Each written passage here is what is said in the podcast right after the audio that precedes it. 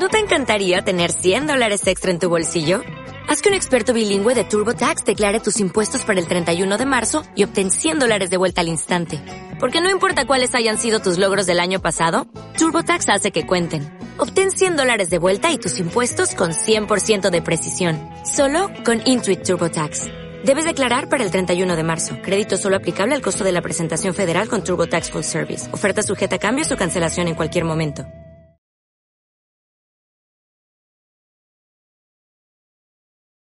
El domingo pasado eh, reflexionamos acerca de Marcos 1, 21 al 28 y vimos cómo esto demoníaco estaba dentro de una comunidad judía. ¿Se acuerdan este endemoniado que estaba en la sinagoga? Y en ese lugar, cuando Jesús está enseñando, eh, se manifiesta esta, esta actitud, se podría decir esto, esto demoníaco, y aparece solo cuando Jesús aparece con su enseñanza. Entonces, ahí estaba la reflexión que nos hacía el pastor Javier eh, y nos hacía el desafío de, de, cómo ver y de cómo observar estas, estas actitudes demoníacas en cuanto a cuando no surge o cuando estamos tan cómodos con nuestra enseñanza, pero cuando nos enfocamos en las enseñanzas de Jesús, vemos que a veces hay injusticia y hay actitudes que nos apartan del Señor más que nos acercan. Así que hoy día vamos, curiosamente, a enfocarnos nuevamente en otro relato que es en Marcos 5, del 1 al 20. Marcos 5, del 1 al 20 y conoceremos entonces otro milagro. ¿Sí? Lo voy a leer en versión NBI, ahí usted me sigue. Marcos 5, del 1 al 20. Dice así, cruzando el lago hasta llegar a la región de los Gerasenos, tan pronto como desembarcó Jesús, un hombre poseído por un espíritu maligno le salió al encuentro de entre los sepulcros. Este hombre vivía en los sepulcros y nadie podía sujetarlo, ni siquiera con cadenas. Muchas veces lo habían atado con cadenas y grilletes, pero él los destrozaba y nadie tenía fuerza para dominarlo. Noche y día andaba por los sepulcros y por las colinas gritando y golpeándose con piedras. Cuando vio a Jesús desde lejos, corrió y se postró delante de él. Versículo 7. ¿Por qué te entrometes, Jesús, Hijo del Altísimo? gritó con fuerza. Te ruego que por Dios, que no te entrometas, que no nos atormentes. Es que Jesús le había dicho, sal de este hombre, espíritu maligno. ¿Cómo te llamas? le preguntó Jesús. Me llamo Legión, respondió, porque somos muchos. Y con insistencia le suplicaba a Jesús que no los expulsara de aquella región. Como en una colina estaba paseando una manada de muchos cerdos, los demonios le rogaron a Jesús, mándanos a los cerdos, déjanos entrar a ellos. Así que él les dio permiso. Cuando los espíritus malignos salieron del hombre, entraron en los cerdos, que eran unos dos mil, y la manada se precipitó al lago por el despeñadero y allí se ahogó. Los que cuidaban los cerdos salieron huyendo y dieron la noticia en el pueblo y por campos, y la gente fue a ver lo que había pasado. Llegaron entonces donde estaba Jesús, y cuando vieron al que había sido poseído por la legión de demonios, sentado, vestido y en su sano juicio, tuvieron miedo. Los que habían presenciado estos hechos le contaron a la gente lo que había sucedido con el endemoniado y con los cerdos. Entonces la gente comenzó a suplicarle a Jesús que se fuera de la región. Mientras subía Jesús a la barca, el que había estado endemoniado le rogaba que le permitiera acompañarlo. Jesús no se lo permitió, sino que le dijo, vete a tu casa y a los de tu familia y diles todo lo que el Señor ha hecho por ti y cómo ha tenido compasión. Así que el hombre se fue y se puso a proclamar en Decápolis lo mucho que Jesús había hecho por él y toda la gente se quedó asombrada. es bastante interesante y como les decía, este es otro, otro milagro de Jesús y eh, las características de, de este relato también nos acerca a una manera de algo demoníaco, de un una, de encuentro con Jesús, con este hombre, pero a diferencia del domingo pasado, eh, si ustedes se recuerdan, este, esta persona estaba en la sinagoga. Hoy día el escenario de este relato es distinto y uno podría decir, ah, si puede ser algo demoníaco, como, como este narrador nos, nos ayuda a entender porque del versículo 1 al 5 nos está explicando el narrador y nos está dando el entorno eh, de, esta situación. Estaba en un sepulcro, recorría los lugares como apartados, había eh, una región eh, que estaba muy alejada y separada, Jesús había cruzado un lago le dicen mar, pero es, un, extenso lago que llega a una región donde es un sector, una zona pagana, una zona donde no, no había alguna tradición o alguna pista que nos podrían decir que fuera un entorno judío. ¿Por qué esta situación? Porque nos vamos a dar cuenta de esta crianza, de estos cerdos y de esta, de esta productividad que tenía esta zona, era que se dedicaban a esta crianza, por lo tanto, eso nos da pistas de que esta zona no, era, no había presencia judía y entonces se entendía como pagana. La descripción de este hombre que hace el narrador también nos ayuda a entender que este hombre estaba en una situación, se podría decir, según la visión y, la, y, lo que nos decía la cultura está doblemente impuro y maldito. ¿Por qué? Porque estaba eh, endemoniado, pero también porque estaba dentro de un círculo, de una zona como los sepulcros. Recuerden que en los judíos esta, eh, el acercarse a un cadáver o vivir cerca de zonas eh, como cementerios o sepulcros era impuro no, podían estar, había un proceso de limpieza. Por lo tanto, esta persona eh, socialmente estaba doblemente apartada de la sociedad, doblemente em, impura y doblemente maldita. ¿Ya? Eh, indicaba entonces que hasta ese momento tampoco nadie de la zona había podido atrapar a este hombre y ayudarlo, sino que a pesar de que el narrador nos dice que repetidas veces lo tomaron y, le colocaron grilletes y cadenas para sujetarlo y tal vez ahí hacer alguna intervención, se podría decir eh, con nuestras palabras del siglo XXI, una intervención social, psicológica y lo, lo podrían ayudar, no lo podían detener. Y eso parece que ocurrió en varias oportunidades era tan fuerte lo que tenía, estaba dominado esta, persona, eh, que nadie lo podía contener. De los versos del 6 al 8 aparece entonces el encuentro de este endemoniado con Jesús. Pero Jesús sale de la barca, llega a la orilla y este hombre sale al encuentro de Jesús, sabe quién es, y se arrodilla delante de él. Estos símbolos o estas actitudes que tiene es que nos indican que reconoce la autoridad de Jesús. En, el pasado, en la antigüedad, cuando alguien se arrodillaba frente a otro, era eh, símbolo de autoridad, era un símbolo también de sumisión del que se estaba arrodillando frente al otro. Por lo tanto, esta actitud de arrodillarse es que significa que esta persona endemoniada reconoce la autoridad de Jesús.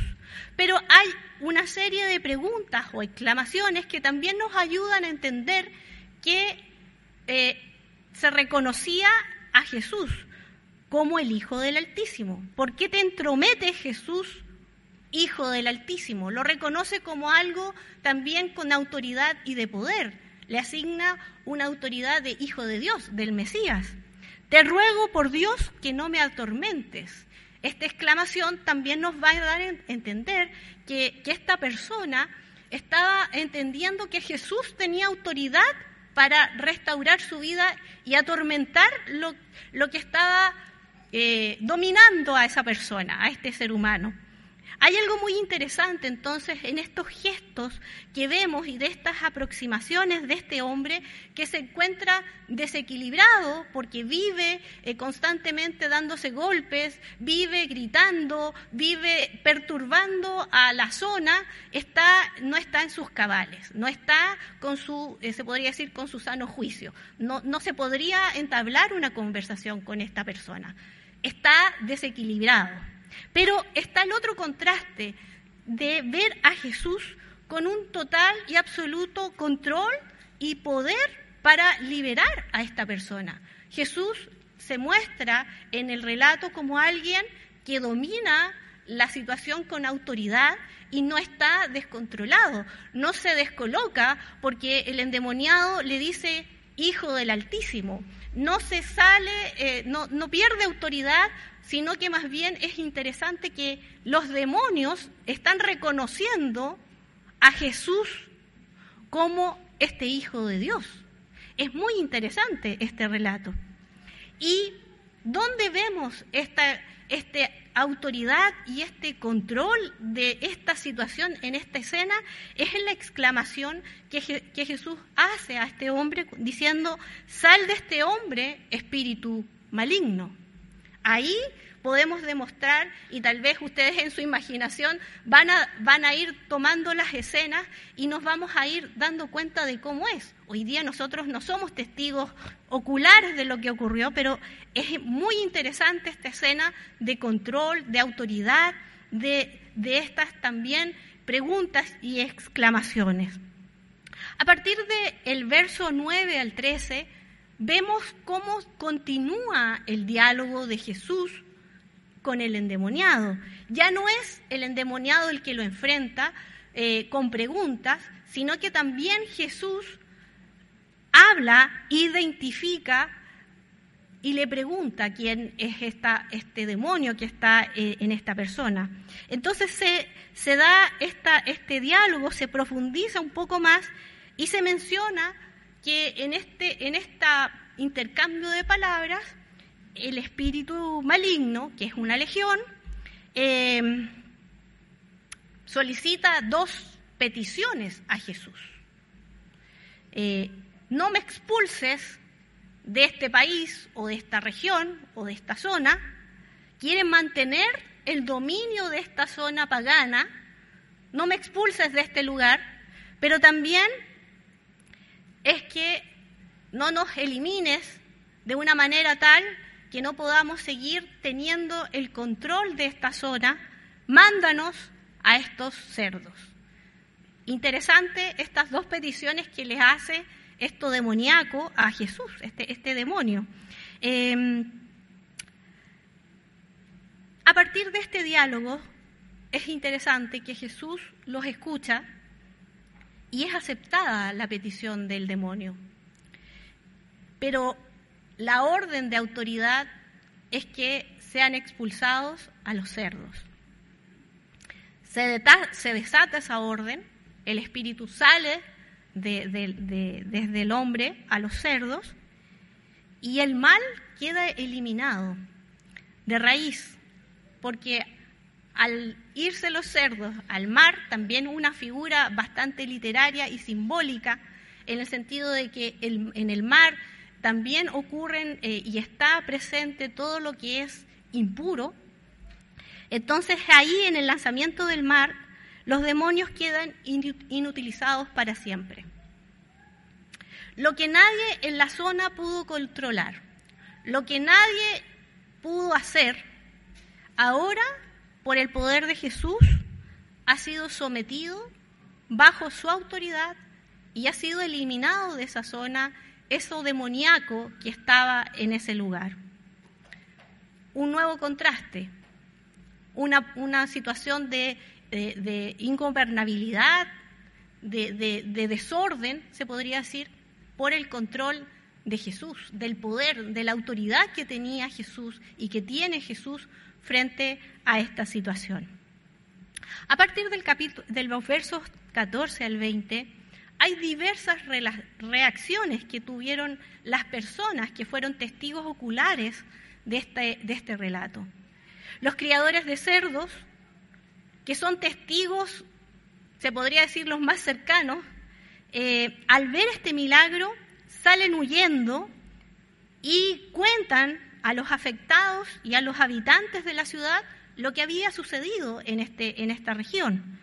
Los dueños de los cerdos, que no son los mismos que los que estaban eh, apacentándolo, se podría decir, o cuidándolo, sino que los dueños de estos, de, este, estos rebaños, de estos eh, cerdos, salen al encuentro de Jesús con estas, con estas palabras y al ver al hombre recuperado, tienen miedo. Los habitantes de esa ciudad, al escuchar el relato de estos criadores de lo que sucedió, los habitantes de esa zona le piden a Jesús que se vaya porque tienen miedo. Los discípulos que acompañan a Jesús no dicen nada. No están en el relato presente. No sabemos qué es lo que pensaron. Y la reacción del sanado, del liberado, es opuesta a todo lo que hay en su entorno. Él quiere estar con Jesús, pero la petición que le hace no es atendida por Jesús. Debe quedarse en esa región y debe realizar una tarea en esa zona.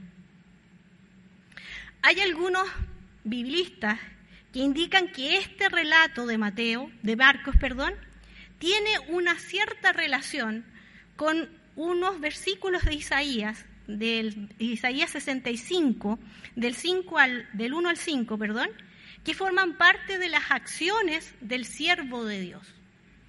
Pistas que, nosotros le decimos en, nuestro, en nuestro lenguaje bastante coloquial, pistas del Mesías, de las acciones que el Mesías haría cuando estuviera en la tierra, cuando desarrollara su acción de, ser el, Dios en medio de, de la tierra con Jesús estas son algunas pistas y es bastante interesante. les voy a leer solo dos versículos, ustedes pueden leer todo el, el, capítulo 65 de Isaías, pero es bastante interesante. Dice, me di a conocer a los que no preguntaban por mí, dejé que me hallaran los que no me buscaban. A una nación que no me invocaba mi nombre, le dije, aquí estoy. Todo el día extendí mis manos hacia un pueblo rebelde que va por mal camino, siguiendo sus propias ideas. Es interesante que al analizar este texto y este relato, y por eso es que lo he denominado y lo he titulado como sin ser llamado. Nadie llamó a Jesús. El endemoniado no oró para que Jesús cruzara el lago. El endemoniado ni nadie de la zona estaba preocupado de lo que estaba haciendo Jesús al otro lado del lago.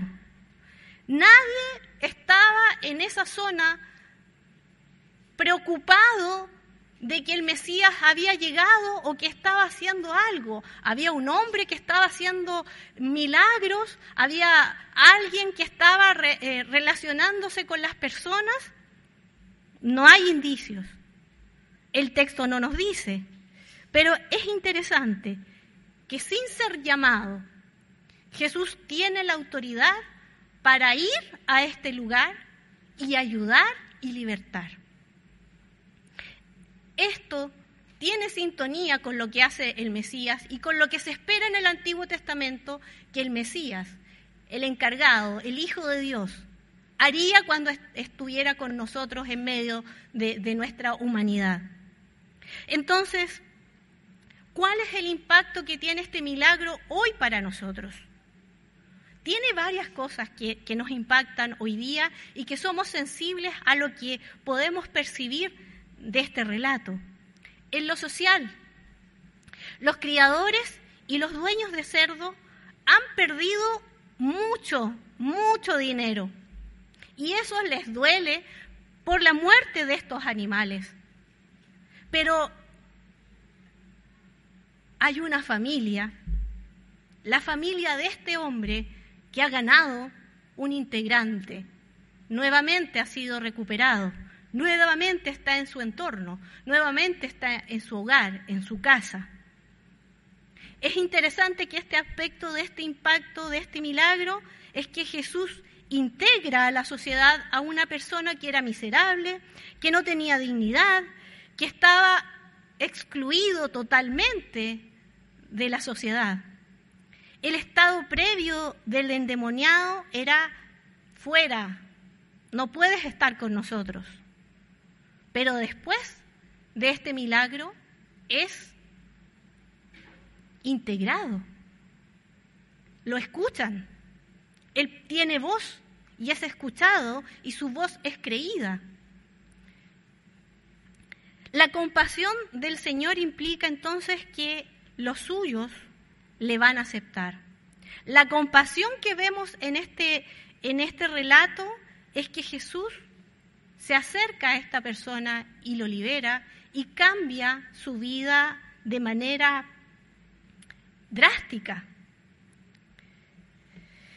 Para nosotros entonces surge la siguiente pregunta.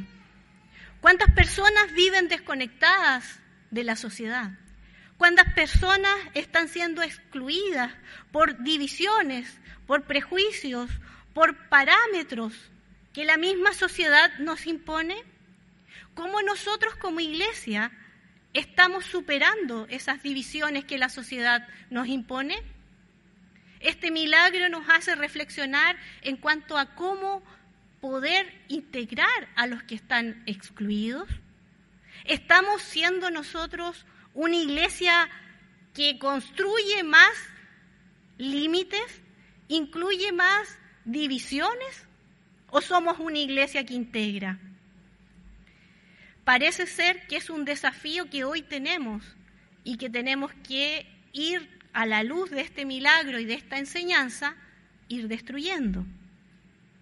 Recordemos que sin las enseñanzas de Jesús, obviamente que vamos a poner límites, vamos a construir barreras, vamos a construir muros y nos vamos a ir cada uno en su individualidad, en su, metro cuadrado, va a estar viviendo esta manera de que Jesús nos permite y nos desafía cada día a hacer comunidad.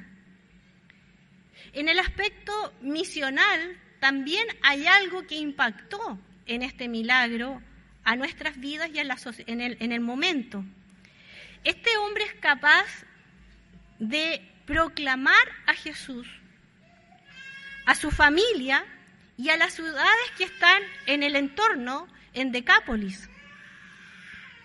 Recordemos que esta zona es una zona pagana. Y es interesante cómo esta persona es reconocida por Jesús como un discípulo para que pueda extender y proclamar a Jesús. La persona normal no es solamente la persona sana, y este es el desafío que nos hace este milagro, sino también la que toma conciencia de que su misión es dar a conocer el testimonio de Jesús en su entorno. Una vez que nosotros hemos sido transformados por Jesús y que cada uno de nosotros puede ser consciente de cómo Jesús ha sido impactado en nuestra vida y cómo de ahí en adelante vamos viviendo un proceso en que el Señor ha transformado y ha impactado en nuestra vida. ¿Cómo nosotros hemos proclamado a otros este testimonio de Jesús? Hay situaciones que, que nos podemos identificar o hemos sido tal vez como los habitantes de esa zona, o como los criadores o los dueños de estos cerdos, que teniendo miedo le decimos a Jesús, no, hasta aquí no más Jesús, no voy a hablar nada, ándate un poquito más lejos, no te pongas en esta zona, no quiero que te entrometas en esto. Fíjense lo interesante y vuelvo a decir, lo desafiante de este relato en nuestras vidas hoy día. Y también en el aspecto de lo geográfico o de las fronteras. Esta zona geográfica en la que se realiza este milagro nos hace entender que la acción de Jesús o el poder de Jesús no tiene límites, no tiene fronteras, tiene autoridad y poder en todo lugar. Si hay algo que hemos aprendido de manera positiva durante esta pandemia, es que nada ni nadie puede impedir la acción de Jesús en nuestras vidas. Lo demoníaco, por más que sea su terreno o su territorio, o nosotros percibamos que en esta zona puede haber algo demoníaco, pero cuando aparece Jesús, cuando irrumpe Jesús en nuestras vidas, cuando Jesús está presente, Él tiene suficiente poder y autoridad para gobernar ese lugar, transformarlo de manera tal que nada ni nadie queda igual como estaba antes. Para Jesús no hay fronteras. Y hoy en día también nosotros podemos percibir que hay ciertos lugares y ciertas zonas donde nosotros podemos decir, aquí no está Jesús. No, en esta zona no, no puede entrar. No, aquí Jesús no actúa. Muchos hemos entendido a veces de mala manera, no, Jesús nunca va a actuar en la política. No, en la economía Jesús no es, no es su territorio. Pero Jesús en este milagro nos hace recordar que sí tiene autoridad para entrar en la política, sí tiene autoridad para gobernar la economía, y todos los asuntos que nuestro país necesita y las naciones necesitan.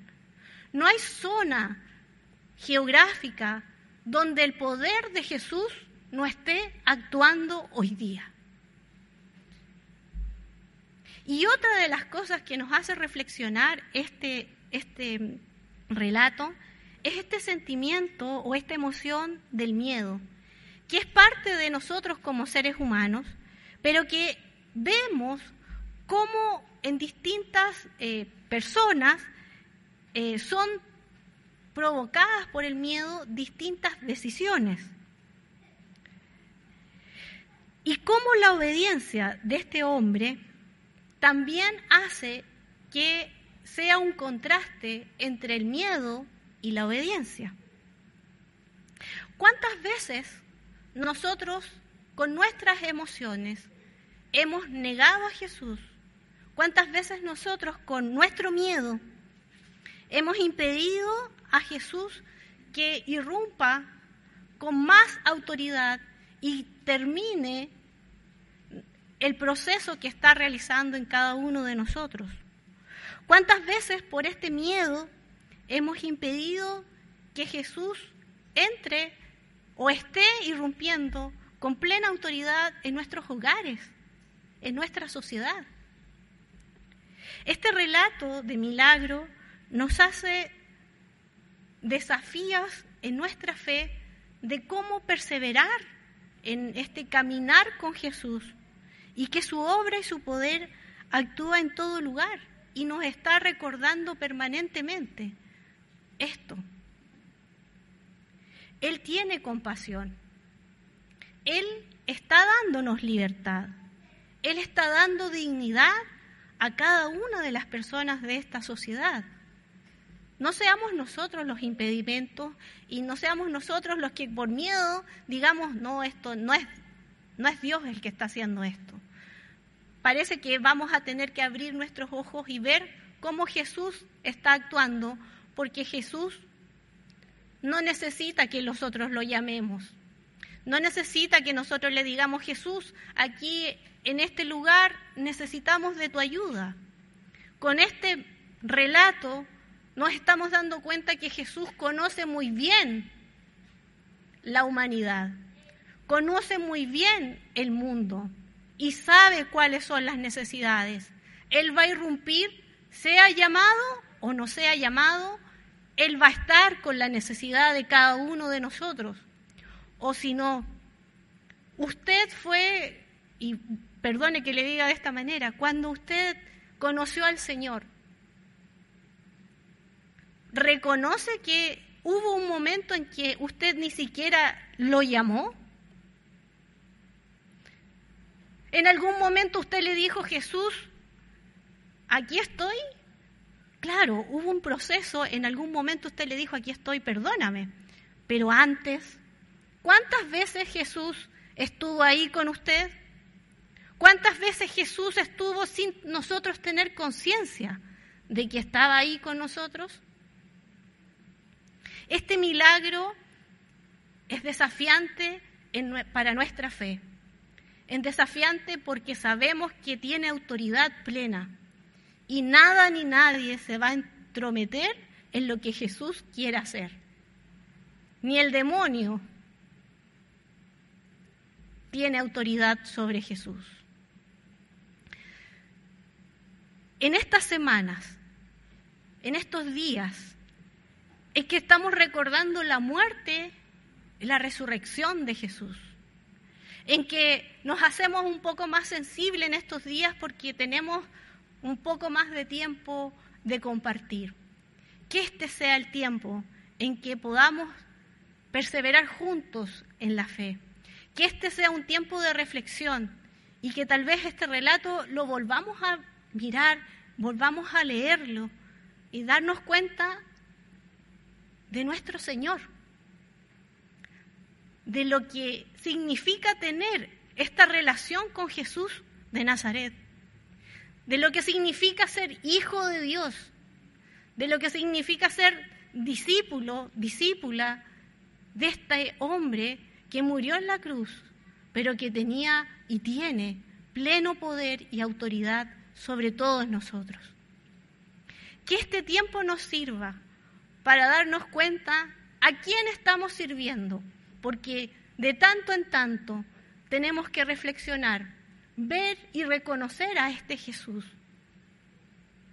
y volvernos a tomar el compromiso de seguirlo y comprometiéndonos cada vez más a lo que es y significa ser este discípulo o discípula de Jesús en este siglo XXI. No estamos como, como los que estaban en este relato. Ha, ha pasado mucho tiempo, pero hoy sí significa algo distinto este milagro, este relato, nos ayuda a mantener nuestra fe, a perseverar en nuestra fe y a darnos cuenta de que para Jesús no hay límites. Oremos al Señor en este momento para que el Señor nos ayude. Padre, te damos muchas gracias por la oportunidad que tú nos das de poder reflexionar en tu palabra cada, en cada momento, Señor, en que escudriñamos tu palabra, reflexionamos en torno a ella. Cada día, Señor, encontramos riquezas, encontramos desafíos, encontramos esperanza, encontramos libertad. Y cada día, Señor, tú nos ayudas a permanecer contigo en esta relación, a conocerte, Señor, un poco más de lo que ayer te conocíamos. Permítenos, Señor, que en este tiempo, Señor, tú, tú seas con nosotros. Sigas alumbrando nuestra reflexión. Que tu Espíritu Santo nos siga recordando, Señor, tu palabra, tu enseñanza, para que se haga vida en nuestras vidas, en nuestros hogares. Te lo suplicamos porque realmente necesitamos, Señor, que tú seas con cada uno de nosotros. Necesitamos de tu autoridad en nuestras vidas. Necesitamos que tú nos transformes como solamente tú lo puedes hacer. Tal vez de una manera tan drástica como este endemoniado, Señor, que después está tan compuesto y tan dispuesto a ir y proclamar tu palabra, Señor, tu mensaje. Ayúdanos Ten misericordia, Padre. En el nombre de Jesús. Amén.